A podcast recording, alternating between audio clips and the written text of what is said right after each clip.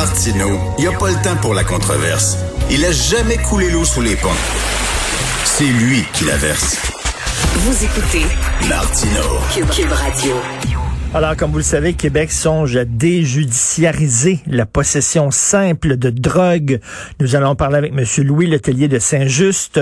Il est avocat en droit de la santé, cofondateur et président de Cactus Montréal et membre du conseil de l'Association des intervenants en dépendance du Québec. Bonjour, M. Saint-Just. Bonjour, M. Martineau. Alors, je dis, Monsieur je, je, dois, si vous me permettez, je, suis un peu étonné de votre euh, de votre ouverture en disant que Québec songe à décriminaliser. Euh, c'est pas du tout le cas. C'est le Canada qui songe à déjudiciariser. Ah, le Canada, ok, qui songe à décriminaliser. Est-ce que ce serait une bonne idée pour vous?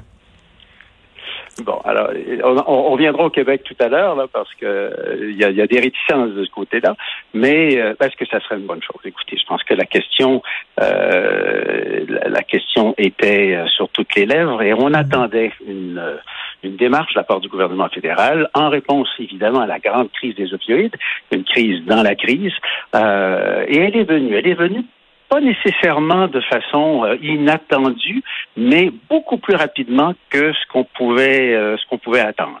Alors, est-ce que c'est une bonne chose que d'arriver avec une loi, un projet de loi qui ne décriminalise pas? Puis là, il faut peut-être faire la distinction mmh. pour les auditeurs entre bon légalisation, décriminalisation ou déjudiciarisation.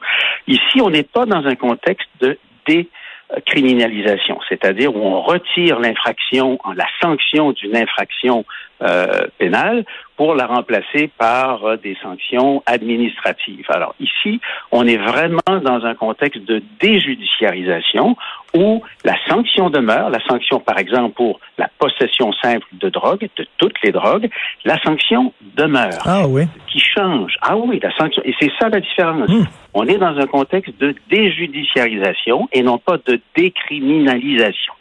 Alors, on, on, on maintient quand même l'infraction et la sanction possible. Par contre, cette sanction pénale, c'est la dernière alternative possible pour les procureurs euh, et les tribunaux, évidemment. Et ça, le projet de loi le reconnaît de façon très claire. Et ça, c'est quand même euh, une première au Canada où vous avez un projet de loi qui euh, répond clairement à la réalité. C'est-à-dire, on reconnaît que la consommation problématique, parce qu'il y a une consommation qui ne l'est pas de drogue, mais il y a une consommation qui peut être problématique, mais que cette consommation problématique doit être abordée d'abord comme un enjeu social et un enjeu de société, ne doit pas être abordée comme un enjeu criminel.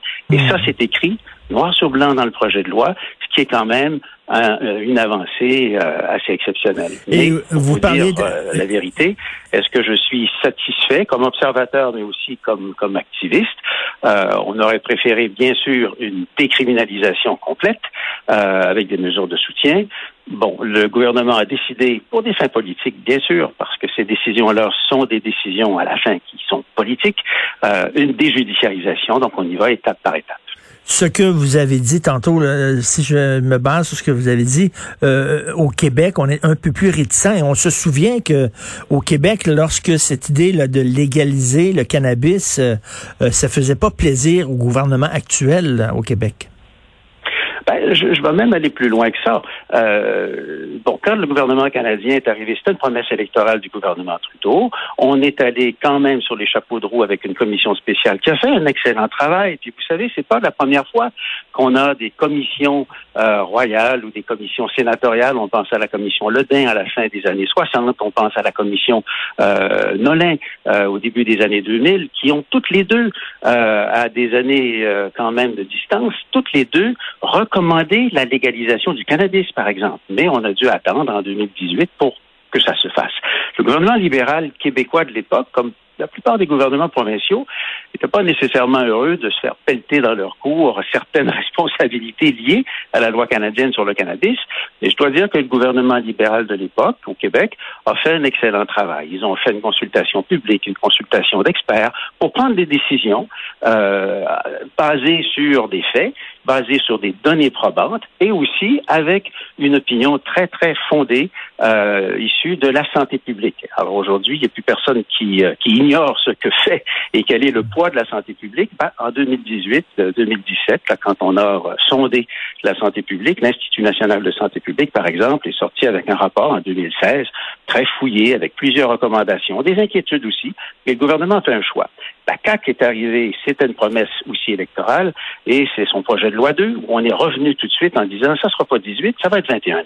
C'est assez controversé, et bon, on verra euh, quels seront les, les, les, succès ou les insuccès de ce choix-là. Mais euh, il y a fort, fort à parier que on a plutôt répondu à une base électorale. Quand je vous dis que ce sont des décisions politiques, on en a un, un excellent exemple. Tout à fait. Lorsqu'on l'a légalisé, lorsqu'on a pris la décision fédérale de légaliser le pot, on disait, bon, on va prendre une, une partie des, des profits, là, euh, de mhm. l'argent que ça, ça retourne à l'État euh, pour mettre ça dans la prévention, dans l'éducation et tout ça. Est-ce que, est-ce que vraiment euh, c'est le cas? Est-ce qu'on le fait, ça?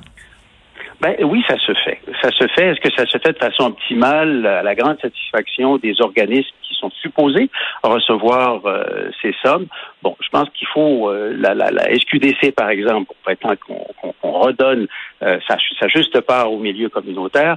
Écoutez, sans, je, je ne veux pas être alarmiste, mais je pense que ça se fait de façon suffisamment euh, satisfaisante. Euh, ce n'est pas, euh, c'était pas seulement qu'un écran de fumée, c'est dans la loi, c'est une obligation du gouvernement, c'est une obligation de ces de ces entités euh, que sont la SQDC et la SAQ d'ailleurs. Hein. ils ont ils ont les mêmes obligations.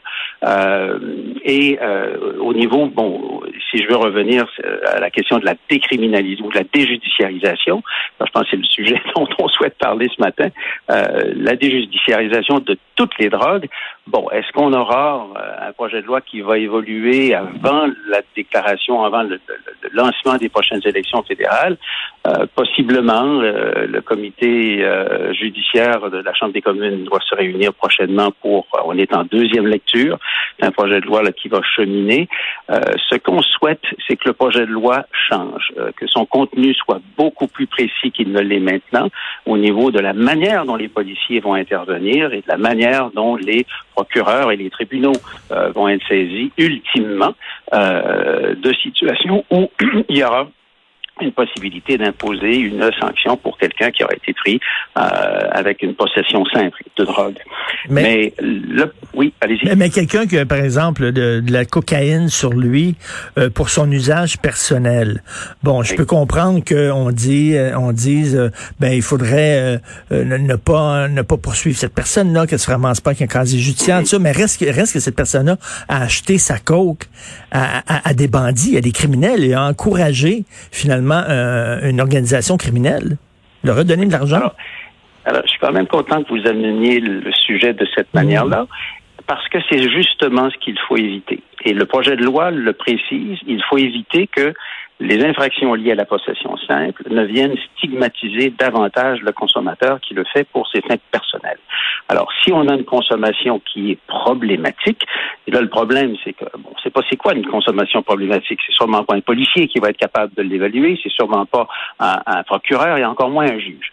Alors, comment est-ce qu'on va articuler ça dans un projet de loi? C'est le genre de choses qu'il va falloir clarifier avant que le projet de loi euh, évolue et éventuellement ben, devienne, devienne loi. Il, il faudra le bonifier il faut vraiment mettre davantage, et le projet de loi le dit dans quelque part, il faut mettre davantage nos efforts et aussi des ressources financières sur la question de la lutte au trafic. Bon, mmh, mmh. Euh, est-ce que ça nous mènera jusqu'à la légalisation de toutes les drogues? On n'est pas là. Euh, mmh. Mais je vous dirais que en, en, Occident, il y a un mouvement vers la décriminalisation.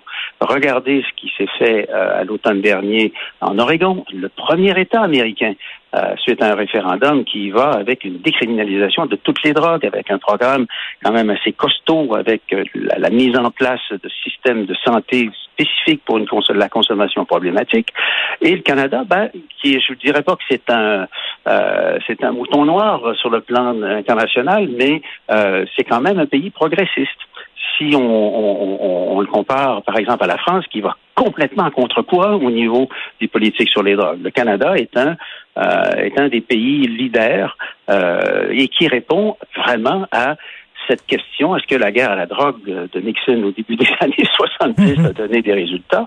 Ben absolument pas. Le trafic a augmenté, la consommation a augmenté, Eh oui. les problématiques augmentent. Alors, il faut faire autre chose. Alors, il faut, il faut être intelligent, il faut regarder le problème autrement, il faut regarder quelles sont les causes profondes et considérer que la consommation de drogue, quelle qu'elle soit, quand on a, quand on est sorti de la prohibition, euh, la prohibition au niveau de l'alcool, on a en quelque part, entre guillemets, euh, légalisé l'ivresse, mais la bonne ivresse, parce qu'il y a une mauvaise ivresse aussi, et celle-là, elle est encadrée. Alors, Mm. et, et la drogue pour des fins de plaisir, ben c'est pas nouveau. Hein? Euh, on l'a pas inventé en 2021.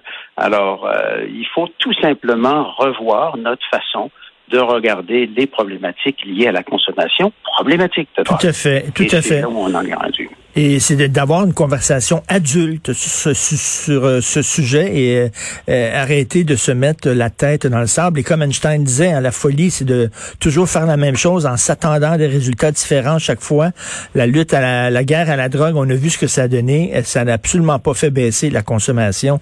Merci beaucoup. C'est très intéressant, Monsieur Louis Letellier de Saint-Just, cofondateur et président de Cactus Montréal. Bonne journée.